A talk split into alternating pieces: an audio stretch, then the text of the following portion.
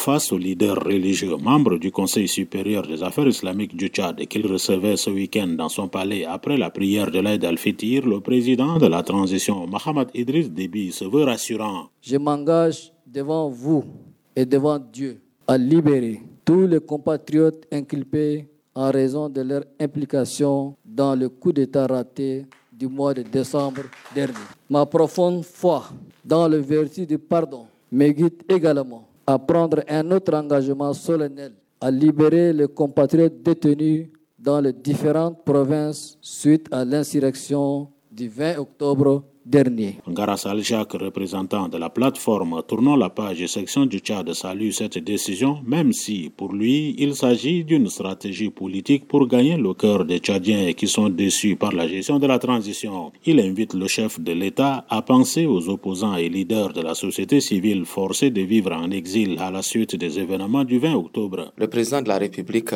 Mamad Kaka, a un défi à relever. Quand on veut se réconcilier avec quelqu'un, il y a des choses qui touchent à son orgueil, mais quand on on pardonne avec tous ces éléments-là. Et aujourd'hui, on ne peut pas parler de la réconciliation sans toutefois faire rentrer les opposants politiques ainsi que les autres qui sont dans la société civile, qui ont fui à cause de leur sécurité et se trouvent à l'extérieur du pays. De quoi on les reproche? On voit tout autour du Tchad, ça brûle partout. Et les autorités tchadiennes aujourd'hui, ils ont ces défis-là, à ce qu'ils apaisent le climat à l'intérieur du Tchad pour que le Tchad ne s'embrasse pas. Le général Mohamed Idriss Déby a également déploré le discours relent identitaire véhiculé sur les réseaux sociaux par des jeunes à chaque fois qu'un conflit se déclenche dans le pays. Prendre fait et cause pour sa communauté à tort et à travers de notre communautarisme qui ne fera qu'approfondir la division et compromettre l'unité de notre Cette attitude est à l'antipode de l'esprit